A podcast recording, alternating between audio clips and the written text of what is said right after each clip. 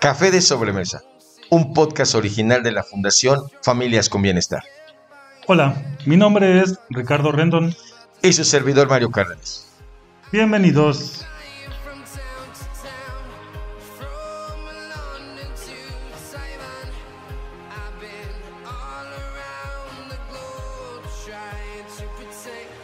Mi estimado Ricardo, ¿cómo te recibe el mes de septiembre? ¿Qué opinas del mes de septiembre? Pues la verdad es que yo creí hasta este día eh, pues que iba a estar muy bien. Todo pintaba excelente. Eh, obviamente algunas lluvias, algunos huracanes por aquí y por allá. Pero bueno, en la ciudad de Pachuca no pasaba de un pequeño eh, granizo, no pasaba de una pequeña lluvia que inundaba algunas calles. Pero pues muchas personas en otros estados pues sí la han sufrido. ¿Tú cómo ves, Mario? Pues es que eh, para los mexicanos, más allá de los hidalguenses y los pachuqueños, para los mexicanos el mes de septiembre es un mes de fiesta, de entrada, ¿no? Eh, conmemoramos, entre, otros datos, bueno, históricos, ¿no? También hay algunos eventos importantes que se realizan durante el mes de septiembre, pero de los eventos más importantes que festejamos, básicamente tiene que ver con el día 16 eh, de septiembre, que básicamente es un día donde hay una suspensión general de la labores, precisamente en conmemoración al día 15 de septiembre, la madrugada del 16-15 de septiembre, donde se inicia precisamente la lucha de independencia de nuestro país por partes, el, grito, ¿no? el famoso grito del cura Miguel Hidalgo y Costilla, ¿no? para iniciar el movimiento de independencia de nuestro país.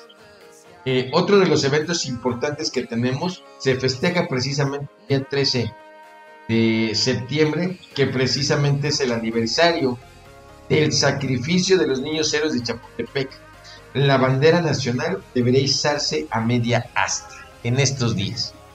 Entonces prácticamente eh, empezamos la conmemoración del 15 y 16 de septiembre precisamente con el recordatorio de la batalla de Molino del Rey, posteriormente a eso la toma del castillo de Chapultepec por parte del ejército invasor de los Estados Unidos de América. Y posteriormente a eso, eh, como dato histórico interesante Ricardo, ¿tú sabías que un 16 de septiembre de 1847 la bandera de Estados Unidos ondeaba en Palacio Nacional? ¿Y eso por qué? precisamente porque con la invasión que genera Estados Unidos a nuestro país, en 1847 entran precisamente a la Ciudad de México, eh, eh, tienen una escaramuza precisamente en la batalla de el Rey, eh, toman el castillo de Chapultepec, no se da el sacrificio, lo que hoy conmemoramos como el sacrificio de los niños héroes de Chapultepec, que, que literalmente fue una masacre, ¿no? Pero al final recordamos nosotros nuestras lecciones de María Juan Escutia decide aventarse con el lábaro patrio en defensa de nuestro lábaro patrio y precisamente se toma el castillo de Chapultepec. Ya básicamente el ejército de Estados Unidos comienza a abrirse paso del castillo de Chapultepec, de, los, donde nos encontrábamos en Molino del Rey, para entrar precisamente al Palacio Nacional y obviamente toman Palacio Nacional y se iza la bandera de Estados Unidos un 16 de septiembre. Lo cierto es que la gente sale a las calles, ¿no? Hay algunos datos, unos registros históricos en los libros. Eh, la gente estaba desconcertada. O sea, ¿qué estaba pasando? Que el ejército americano estaba entrando a la Ciudad de México. Todos alocados, todos fíjate que, Fíjate que hay un dato interesante. Eh, hay un batallón, si no mal recuerdo, de irlandeses que data la historia que tomando en consideración eh, pues una manifestación en contra de, la ideología y de los abusos que realizaba precisamente el ejército de Estados Unidos, se rebelan contra el propio ejército y desertan. Algunos de ellos defienden ¿no? precisamente eh, eh, la toma de las calles, pero también los, los ciudadanos salen de sus casas, no hay algunos datos que con piedras y palos y empiezan a agredir precisamente al ejército invasor. Al final, pues obviamente no fue suficiente. Toman el Palacio Nacional y lamentablemente un día histórico en nuestro país, independientemente de la toma, ¿no? Vemos que pesa de esta guerra que se genera con Estados Unidos, México pierde más de la mitad de su territorio. En ese contexto, eh, pues es más allá de, la toma de la Ciudad de México, es la toma de nuestro orgullo. Recordemos nosotros que de 1810 a 1847 realmente se está unificando, se está creando una identidad precisamente del país, venimos de independencia ¿no? de España, 1821, comenzamos con la relacionados con, con el eh, reconocimiento del imperio mexicano, pero todavía no tenemos ahí una gran mentalidad en relación a la corte española y obviamente tenemos conflictos para con para concretar, ¿no? Eh, desde el punto de vista jurídico social la independencia de nuestro país, conocernos como mexicanos, como, como, verdaderos mexicanos. Y esos son los datos históricos que, bueno, eso es lo que queremos celebrar. Ya hoy en día, pues festejamos prácticamente el 16 de septiembre, ¿no? Ya es una fiesta nacional para nosotros festejamos el grito de independencia, pero ya estamos listos para los tamales, para el atole, para todos esos antojitos mexicanos en atención a las diferentes regiones del país. Sí, que realmente son una, pues un manjar el hecho de recibir septiembre, ya que pues en la parte de, que es eh, el gusto de lo que es este probar eh, cuestiones eh, típicas mexicanas, pues septiembre como que se caracteriza por, esa, por ese hecho, ¿no? Eh, digamos de los pozole, las chalupas, los pambazos, las gorditas, los tamales y una infinidad de postres y platillos que ustedes pueden degustar en estas fechas y que realmente son un, manjar para, para, cualquier gusto. Obviamente eh, muchos extranjeros vienen y pues no les gusta mucho el picante y eso es como eh, pues el limitante, pero pues no dejan de tener ese gusto por la comida mexicana que realmente es muy variada y en cada estado, en cada, cada este, municipio, se, se, guisa de diferente forma. El tequila, como dices, en, Guadalajara, este, algunas bebidas que son muy típicas, como la cerveza también son típicas en esas fechas, eh, pues realmente eh, hacen que tu paladar vibre de, alegría junto con las festividades mexicanas. Es correcto. Además, fíjate que, digo, festejamos el, mes de septiembre precisamente por la identidad nacional, internacional, pero también lamentablemente, bueno, hay otros datos, hechos históricos que, pues, que son contemporáneos, que prácticamente también nos pegaron nación como sociedad, pero que también ahí se demostró la solidaridad mexicanos, ¿no? Hacemos frente a las circunstancias. Además es muy gracioso, que, bueno, no gracioso, es muy, eh, pues muy curioso que precisamente en septiembre es cuando más ha azotado la Ciudad de México hechos como huracanes y como terremotos. Bueno, precisamente en esta época, en esta fecha, eh, pues ha ocurrido un terremoto hace horas Sí, aquí en la ciudad de, bueno, en la Ciudad de México, nosotros somos de México, pero acá en Pachuca Hidalgo, nosotros platicamos, pues sí se ha sentido un poco el temblor y pues parece curioso, ¿no? Que cada septiembre, independientemente de la fecha, ocurre un hecho pues significativo.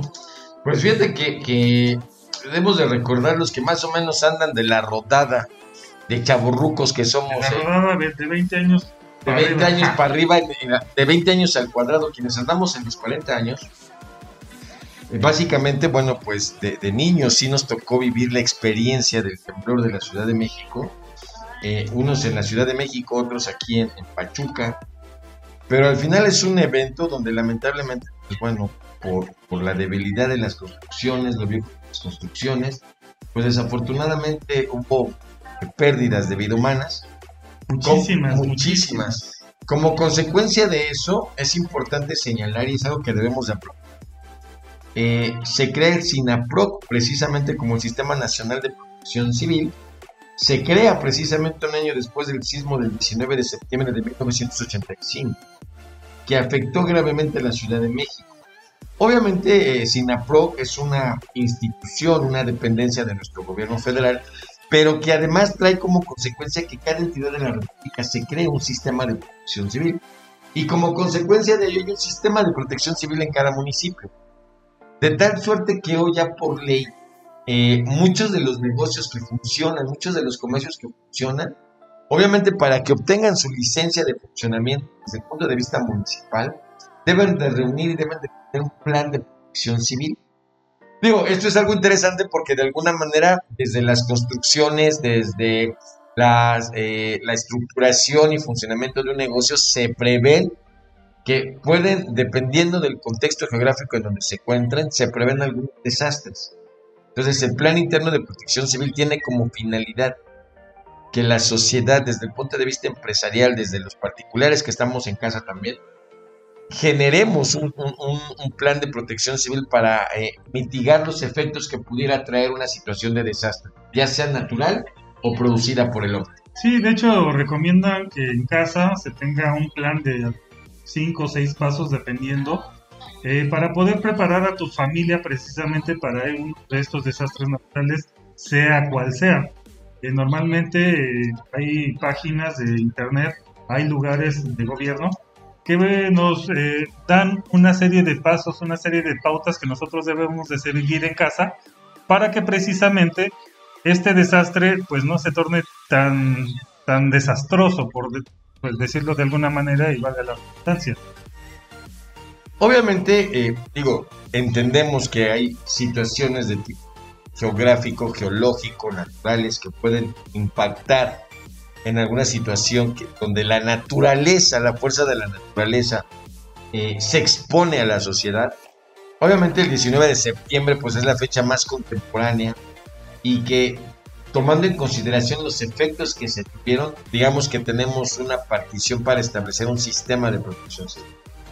Pero pues obviamente hay algunos datos que pasan en el mes de septiembre, eh, algunas coincidencias de fechas, eh, soy escéptico en relación a, bueno, yo soy escéptico, no sé tú Ricardo, pues en relación a las coincidencias de las fechas. Pues mira, alguna, alguna área de la conspiración dice que todo está preparado, pero pues pues realmente no creo que sea tan, tan factible el hecho de preparar la muerte de miles de personas, nada más por es, un invento o algo, no sé. O sea, hay que ver toda la lógica, ¿no? Que sí es, sí es raro, sí es raro que se presenten en, un, en una misma fecha, incluso, no sé si, si has escuchado hablar de que si el cielo se pone morado y se pone de tal color y que lámparas hacen, es que se estuvo trabajando, pero no creo, porque eso ya se había descubierto que los que las, las moléculas o las partículas eh, electromagnéticas rebotan y hacen un cierto color. La verdad es que no, no tengo bien el dato, pero sí debemos de tener eh, precaución en caso de alguno de estos desastres, sobre todo que, que tuvimos un dato muy curioso en, en el 2017. Es correcto. Que fue un temblor me parece, de 7.2 grados, si no mal recuerdo. El 7 de septiembre del 2017. 7.1 grados. Hay algunos, hay algunos datos que hacen referencia que tuvo una magnitud de 8.2 grados. ¿eh? Hay, hay, otros que manejan que fue de 7.1, pero básicamente eh, está oscilando entre los 7.1 y los 8.2. Pero curiosamente, en ese mismo, en esa misma fecha, bueno, no es la misma fecha, sino cercano, el 2017, eh, tuvimos cerca tres huracanes. Sí, que, pegaron en México. ¿eh? Exacto, el huracán Max, que nunca se había visto sobre todo. El huracán Max, que se convirtió en una tormenta, en un huracán. Eh, el huracán Katia, que también este, estuvo muy cerca, creo que pasaron al mismo tiempo. Y la tormenta tropical Lidia, que también pegó en las costas mexicanas y que fue muy curioso porque después de ello viene el terremoto de 2017 de 8.2 grados o 7.1, pero que sí fue muy fuerte, que destruyó algunas estructuras, no fue tan gravoso como el del 85. Porque ya estábamos preparados. Pero sí, sí afectó un poco. De hecho, eh, hay registros que es uno de los sismos más fuertes que se han sentido en los últimos 100 años, obviamente 100 años antes del 2017. Además de que fue un efecto ondulatorio y trepitatorio. Esto quiere decir que rebotaba y se contoneaba de lado a lado, lo cual hizo que las estructuras pues se destrozaran, se desajustaran y obviamente cayeran. Fue donde ha habido más en México muertos por un hecho natural. El 19 de septiembre del 85, obviamente. 85, sí. Del 2017, obviamente, tuvimos algunos casos, lamentablemente, y donde, ¿qué crees? Que el sistema de protección civil permitió establecer quiénes son los responsables de que algunas estructuras hayan colapsado y que obviamente por no haber realizado eh, las construcciones, los diseños en base a las licencias, a, lo- a los eh, planos arquitectónicos, hoy tenemos el caso de, de una escuela precisamente en la Ciudad de México, donde ya se imputó responsabilidad a las personas que realizaban desde el, el administrador de, un- de una institución educativa hasta eh, quienes autorizaban las licencias. Hay todo un proceso de investigación para determinar que esos hechos se pueden evitar también cuando el ser humano no incurre en actos de corrupción y que en determinados momentos obtienen los permisos para poder realizar las construcciones, porque también ahí es donde el Estado vela, ¿no? Es que eh, eh, hay un dato muy curioso que, bueno, no sé si sea cierto, es que a veces se reducen los costos por, bueno, obviamente sabemos por qué, y muchas veces no se les da el, el mantenimiento necesario, no se pone la piedra, no se pone el concreto o la varilla que debe de ser solo por ahorrarse unos pesos. Y pues lamentablemente los que sufren son los ciudadanos, los que pagan los impuestos, los que tienen sus, eh, sus casas en, en lugares rurales donde no hay los servicios necesarios, el agua no, no, este, no circula de manera correcta, se bloquea este, las coladeras, etcétera, ¿no? Un sinnúmero de desperfectos que muchas veces al principio no parecen tanto, pero ya con el tiempo se va agravando más. se van acumulando. Además, déjame comentarte también un dato curioso. México es el único país en el, en el mundo mundial, México es el único país donde dos sismos se repiten el mismo día en el mes calendario. El 7 de septiembre del 2017, 7 de septiembre del 2021, 15 de septiembre de 1985 y 19 de septiembre del año 2017. Es por eso que mucho, mucho de la conspiranoia Ajá. fabrica estas historias que, bueno, no sé si sean o no sean ciertas, yo digo que no, eh, pero que es mucha coincidencia. No, es que además, pongámonos a pensar, ¿cuáles son las probabilidades de que suceda. para que un hecho de la naturaleza, o sea, de la naturaleza, si es producida por el hombre, sí te la puedo comprar, pero que un hecho de la naturaleza, eh, en un periodo de tiempo determinado, en un mes calendario, en un día específico, se repita, estamos hablando que, por ejemplo, de 1985 al 2017, estamos hablando de 10, 20, 30, 85, 95, 5, Ya te pareces a 2015. Estamos hablando que en un periodo de 32 años se repiten dos temblores que caen en el mismo día calendario. En el caso del 2017, o sea, todavía podemos decir, bueno, pues mira, son 30 años, el calendario da vuelta, el planeta está girando alrededor del Sol, etcétera, etcétera. Pero si nosotros nos ponemos del 7 de septiembre del 2017 al 7 de septiembre del 2020, son cuatro años, ¿cuáles serían las probabilidades para que se ocurra un temblor? Oh, nada más nos faltaría decir que le pegamos casi a la hora en la que sucedió. Sí, no, es que es, es eh, muy raro estas cuestiones, es, es- no sé, sí parece como fabricado, pero pues no sé, o sea, a lo mejor, pues sí es coincidencia. Son muchas coincidencias. Digo, al final quienes, quienes no son no son conspiranoicos, es el término correcto, sí. Parece que sí. Eh, digo, al final hay una coincidencia, ¿no? Y esa coincidencia, pues, no debería de ser pasada por alto, ¿no? Sí, realmente, pues, sobre todo México también vive en una cuestión de esoterismo y, y de cábala, que también a lo mejor este, a- afecta, ¿no? Este, que es la cosmogonía, o ¿cómo se le podría decir? El, el cosmos, el, el movimiento de las de estrellas. las estrellas. Todo eso influye, el movimiento del planeta, eh, el transcurso, todo eso va influyendo en, en cuestiones e incluso hay personas que, que sienten que la vibración del ser humano ahorita está tan densa que afecta los niveles de, de la Tierra. No sé qué tan cierto sea eso, pero en esa parte sí me resuena un poco porque sí estamos cayendo en una en un desapego, eh, pero no bueno, sino que ya no nos interesa la gente, ya, ya nos volvimos eh, un poco insensibles al dolor ajeno. Es correcto. Y más en esta situación, ¿no? Si hacemos un análisis global en el contexto eh, del mundo, prácticamente nos encontramos en medio de una pandemia, ¿no? Hay miedo precisamente por las situaciones de pandemia. A eso aúnale que hay ciertas partes del mundo donde existen conflictos. Eh, en el caso de México, pues bueno, afortunadamente nuestra localización geográfica nos permite tener una tranquilidad, pero no obstante a eso hay efectos que pasan en el mundo que nos pegan. Sí, y bueno, en cuanto a los desastres naturales, existen algunas pautas, como les comentaba hace un momento, algunas reglas o algunas medidas preventivas que nosotros podemos tener en casa para precisamente eh, solventar o, minimizar este impacto que pueda tener un desastre natural en nuestro hogar.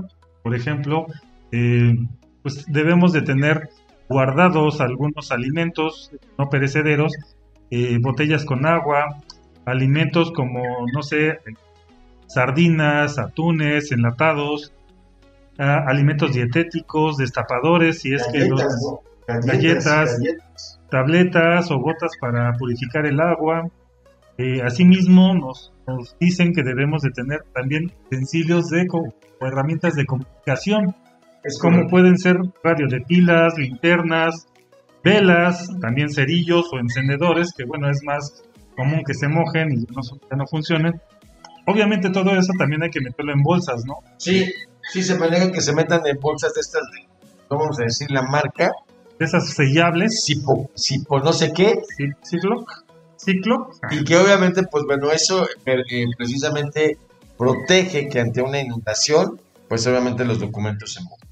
Impermeables, extintores, obviamente también cuestiones como para resguardo o primeros auxilios, que son como alcohol, algodón, alfileres, analgésicos, antiácidos, aplicadores, aspirinas, bolsas de plástico, bolsas para agua caliente y bueno, todo lo necesario que también ustedes sepan que se puede cargar, que se puede eh, tener en un contenedor que no es perecedero y también estarlo renovando continuamente porque muchas veces lo dejamos ahí al olvido y cuando lo queremos ocupar, pues significa que ya no sirve, ¿no?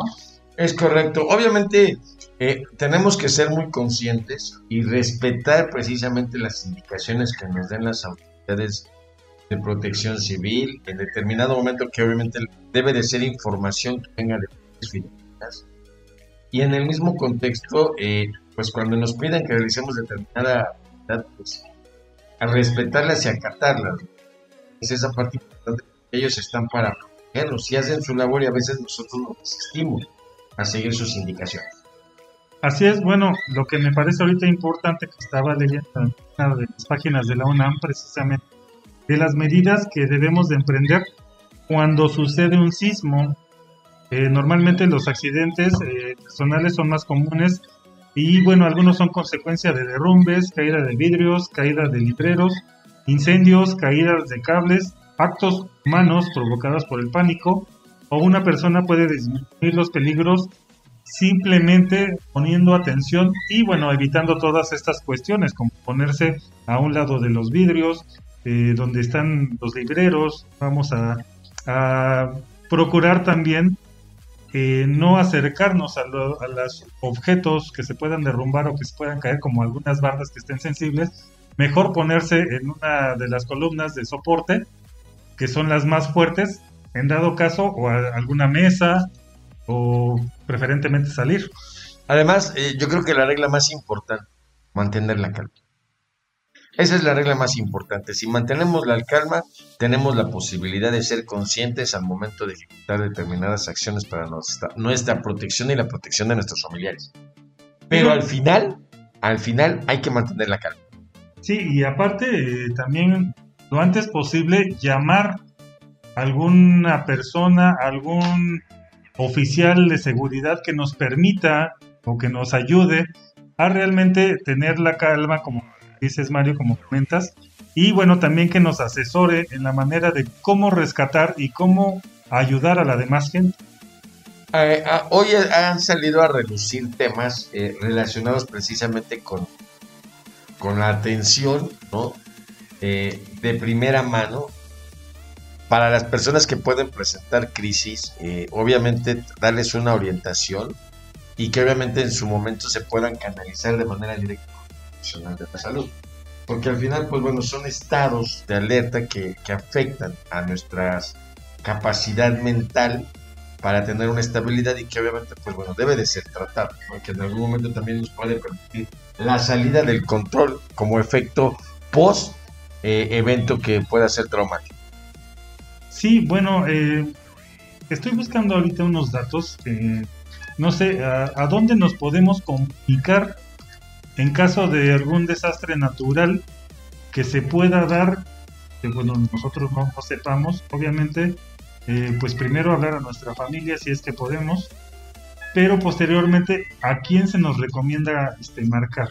Bueno, de primera mano, eh, tendríamos que después del evento, la legislación relacionada con el, Sistema Nacional de Protección Civil y específicamente los planes de protección civil que se pueden desarrollar en el lugar en las empresas, eh, hacen referencia que el mismo personal, los mismos inquilinos de la casa, tendrían que hacer una revisión estructural de las condiciones o de las secuelas en que se pudiera encontrar el inmueble post posterior precisamente al evento. Obviamente eh, la, indicación es identificar eh, fisuras, grietas, eh, algunos problemas relacionados con la infraestructura. Si obviamente se observan algunas fisuras, pues básicamente debemos de entender que los bienes inmuebles están propensos a tener algunas fisuras, pero si nosotros ya observamos fracturas en determinado momento en el bien inmueble, se recomienda directamente comunicarse con el sistema de protección civil municipal para hacerles del conocimiento que detectaron ustedes esa anomalía en su domicilio y obviamente personal de protección civil acude directamente a su domicilio para hacer una evaluación del bien inmueble. Obviamente tomemos en cuenta lo siguiente, después de que se genera un fenómeno de esa naturaleza en, una zona geográfica, eh, dependiendo de la magnitud que tenga el, evento, pues obviamente el sistema de protección civil también se ve limitado porque es algo natural. Se ve limitado por el número de personas que están atendiendo, que están adscritos a esa dependencia. Entonces puede darse el caso que existan 100, 200, 300 casas, bienes inmuebles que se encuentren con algunas afectaciones y entonces también ahí tenemos que ser nosotros conscientes, pues de que el personal se está repartiendo, está generando sus actividades para poder acudir a realizar las revisiones físicas de los inmuebles. Pero también obviamente si ustedes observan que trae un, una, hay, una, hay un daño que se percibe que no es normal, no es una fisura, ya es una fractura, es un, eh, eh, una afectación a la estructura del inmueble, pues obviamente a, llegarnos también a lo mejor de algún ingeniero, algún arquitecto, algún especialista en la construcción que nos diga hasta dónde puede ser el grado que puede afectar. Y también, pues obviamente, si es visible, pues establecer que hay condiciones en las que no podemos habitar el inmueble. Pero de primera mano yo te diría al sistema eh, de protección civil municipal. Obviamente tenemos un, este, hay números telefónicos en cada municipio y también hay un sistema estatal de protección civil que realmente el número ya primordial es el 911 y ahí te pueden redireccionar a cualquier tipo de ayuda que tú puedas necesitar. También nos comentan, bueno, leyendo aquí un poco en internet, en una página, pues sí, buena referencia, eh, que después del temblor, pues normalmente verifique si hay lesionados, incendios o fugas de cualquier tipo. De ser así, bueno, llamar a los servicios usar el teléfono solo para llamadas de emergencia, porque normalmente nos pasa que, nos ponemos a platicar con el vecino, con el primo, con el hermano, con la novia de lo que nos pasó y se saturan las líneas. Obviamente también hay que ser responsables en esa medida. Y bueno, si es necesario evacuar, evacuar el, inmueble, ya sea tu casa, eh, tu oficina, hacerlo con calma, con cuidado, con orden, reunirse con familiares o con alguien que ya eh, hayas quedado previamente en un lugar pues seguro eh, no encender cerillos ni cigarros porque normalmente hay fugas y a veces no, no huelen. Eh, efectúa con cuidado la revisión completa de tu casa o mobiliario. Limpiar los líquidos derramados o escombros que ofrezcan peligro. Por ejemplo, puede haberse derramado aceite y bueno, eso otra catástrofe. Prepararse para futuros sismos porque normalmente vienen las réplicas. Es correcto. Alejarse de los edificios dañados no consumir alimentos ni bebidas que hayan podido estar en contacto con vidrios, porque normalmente pues nos espantamos, nos da hambre, agarramos cualquier cosa y también lo mismo, ¿no? Eh, normalmente pues nos afecta. en caso de quedar atrapado, conservar la calma y tratar de comunicarse al exterior eh, viendo alrededor qué es lo que nos puede ayudar, si se puede con un teléfono, teléfono, si no se puede, pues tratar de, mantener la calma, porque eso nos va a dar una sensatez para pensar, muy primordial para esos casos. Y bueno, obviamente no propagar eso obviamente ahorita se da mucho de que empieza una catástrofe y ya vienen los memes, las cuestiones que realmente no informan, sino que desinforman y después paniquean a la ciudadanía. Además de que ya he observado videos en algunas redes sociales de gente que publica que viene del futuro y nos dice que estos eventos ya habían sido previstos. Lo cierto es que eh, recuerden algo importante, cuando se genera un evento de esta naturaleza, la información empieza a fluir de manera rápida. Eh, obviamente hay, hay medios de comunicación donde nosotros podemos tener la veracidad o la, eh, la forma en cómo se van suscitando los hechos de momento. Pero lo importante de todo es no comenzar nosotros a generar pánico, porque eso también es parte de, nosotros como responsabilidad social. Es decir, nosotros vamos analizando la información, pero no nos prestemos o no caigamos en generar eh, notas, noticias, memes que en vez de informar a la sociedad, la desinforman. Además, bueno, hay que ser responsables y hay que ser un poco empáticos con el sufrimiento ajeno, aquellos que puedan, aquellos que se lo permita su, pues no sé, eh, la, cuestión que estén viviendo, ayudar, es decir, eh, a lo mejor ayudar a buscar, ayudar eh, dando víveres, dando a lo mejor arroz, a lo, galletas, lo que sea, sirve para que pues otra persona pues no esté sufriendo, a lo mejor porque no tiene los medios necesarios para sobrevivir en ese momento. Eh, en este sentido, vale la pena que ustedes se pongan en contacto directamente en las páginas de las redes sociales de eh, algunos eh, organismos públicos o unas, algunas organizaciones, inclusive de la sociedad civil sin fines de lucro, para que verifiquen precisamente dónde colocan precisamente estos lugares donde se hacen los depósitos de las donaciones y que de manera real ellos se encargan precisamente de mandar eh, esto, estos víveres, esto que ustedes hacen favor de donar para la ayuda de nuestros hermanos mexicanos. Y bueno, por último, pues me gustaría recomendar que pues seamos conscientes, eh, seamos empáticos y bueno, tratemos de vivir el momento al máximo, ya que no sabemos si mañana nos va a caer una piedra o nos va a caer un meteoro o simplemente pues va a llegar el fin de nuestros días. Tratemos de vivir en paz con el vecino, tratemos de vivir en paz con nosotros mismos y tratemos de hacer el bien en todo momento. No sabemos qué nos depara el mañana y pues realmente debemos de amar a las personas por lo que son, no por lo que tienen y pues precisamente estas son lecciones que nos vamos llevando cada vez que perdemos a alguien, cada vez que ocurre un siniestro y pues muchas veces ya no tenemos a esa persona para decirles los quiero, eres importante para mí, darles un abrazo. Recuerden, no sabemos si mañana vamos a estar aquí. Lo más importante, obviamente, es, tenemos conocimiento de que estamos en lugares de acuerdo a nuestra ubicación geográfica que pueden ser susceptibles precisamente de que un evento de la naturaleza, un evento que pueda ser producido también por el hombre, pueda generar consecuencias y estragos a la sociedad. Eh, punto importante, recuerden algo, somos mexicanos y también para los extranjeros que, les ha encantado este país y que se encuentran de visita, eh, generemos solidaridad.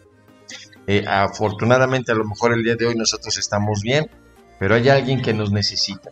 No necesitamos saber su nombre, no necesitamos saber su edad, No necesitamos saber su género. El solo hecho de saber que alguien nos necesita y que está sufriendo es el motivo para que nos genere nuestra voluntad para apoyarle. Esto fue Café de Sobremesa. Que tengan una excelente tarde y gracias por acompañarnos en otro capítulo de este podcast original de la Fundación Familias con Bienestar.